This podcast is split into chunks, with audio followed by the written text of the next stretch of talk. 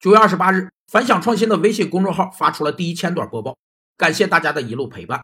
一千天说长不长，但在此之前，我能坚持做一千天的事情，只有刷牙、洗脸和吃饭。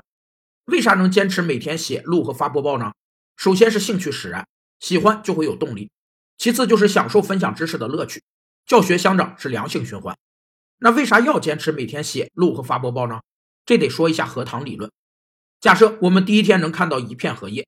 第二天能看到两片荷叶，第三天能看到四片荷叶，以此类推，荷叶每天以成倍的速度增长。那么铺满整个池塘的前一天，池塘里有多少荷叶呢？答案就是半个池塘的荷叶。这个故事告诉我们，仅一天时间就实现了以前无数天期望的成功，而现实中的很多人都在创造奇迹的前一天放弃了。所谓的成功秘诀只是坚持。今天是新一千天征程的第一天，我们不忘初心，继续砥砺前行，坚持做对的事情。等成功来叫门。